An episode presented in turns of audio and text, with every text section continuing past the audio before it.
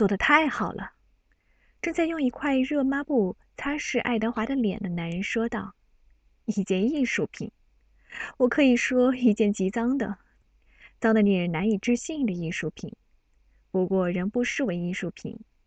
脏东西是好处理的，正像你破碎的头好处理一样。”爱德华看着那个男人的眼睛。“啊，你好了。”那个男人说。我看得出你现在正听着呢。你的头被打碎了，我把它修理好了。我把你从阴间拉回来了。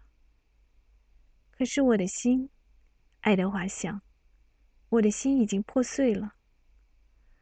不不，不必谢我。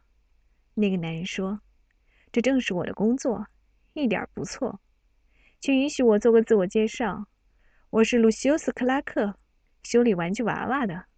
你的头。”我可以告诉你吗？那会使你感到心烦意乱吗？哎，我总是觉得实话一定要实说，不能含糊其辞的。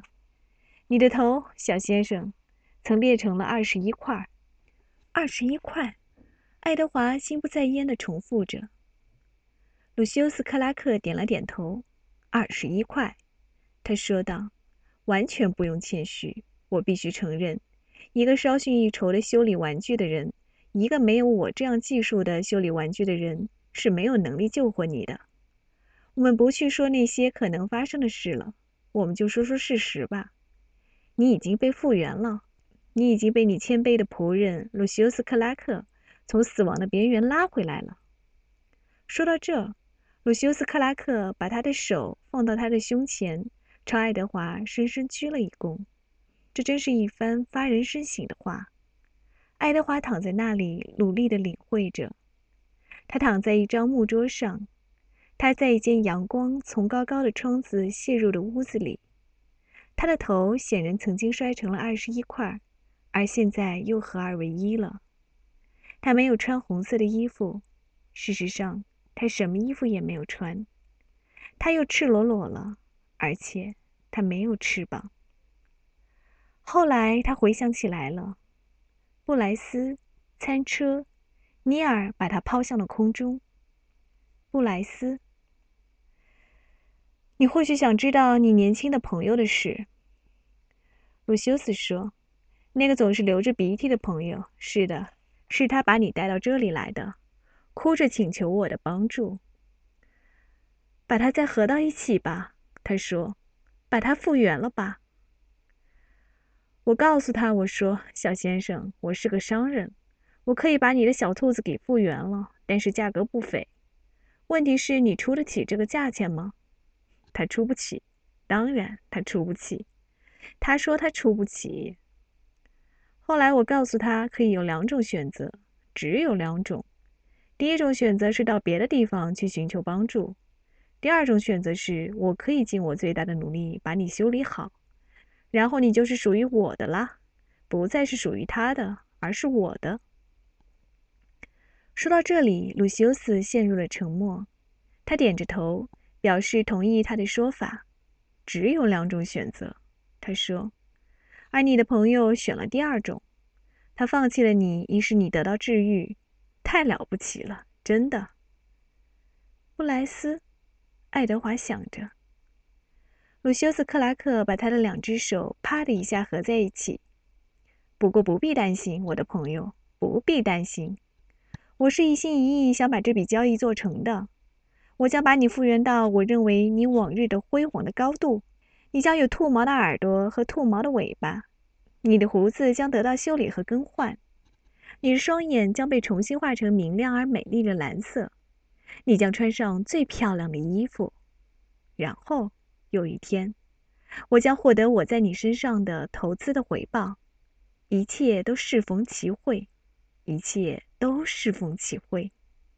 在玩具修理这个行当里，我们有一句格言：只有获得修理玩具的机会，才获得了真正的机会。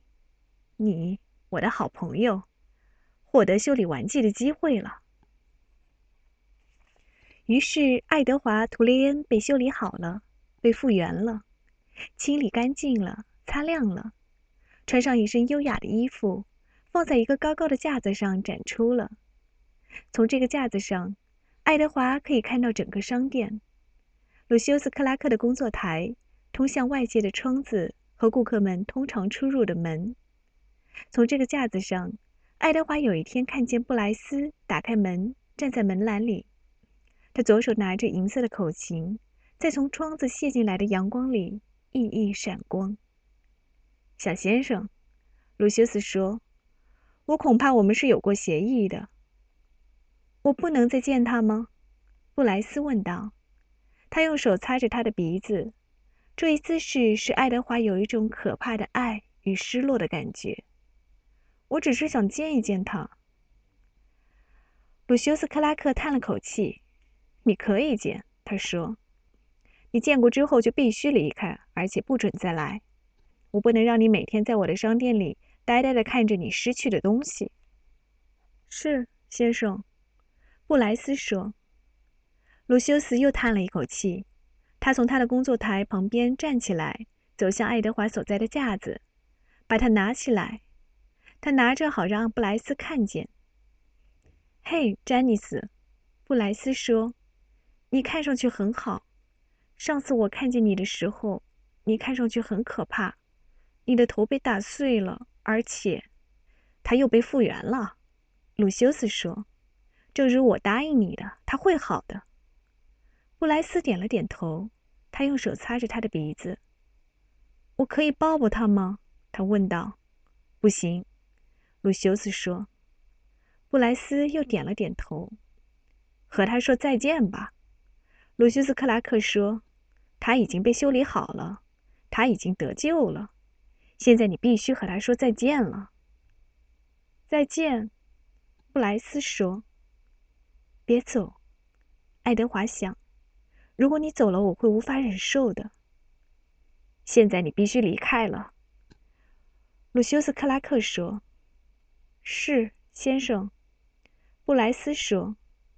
可是他站在那里望着爱德华，并没有动。“走吧。”鲁修斯·克拉克说，“走吧。”请别走，爱德华想。布莱斯转过身去，他走出了玩具修理店的大门。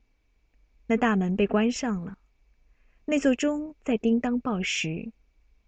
爱德华又孤零零的了。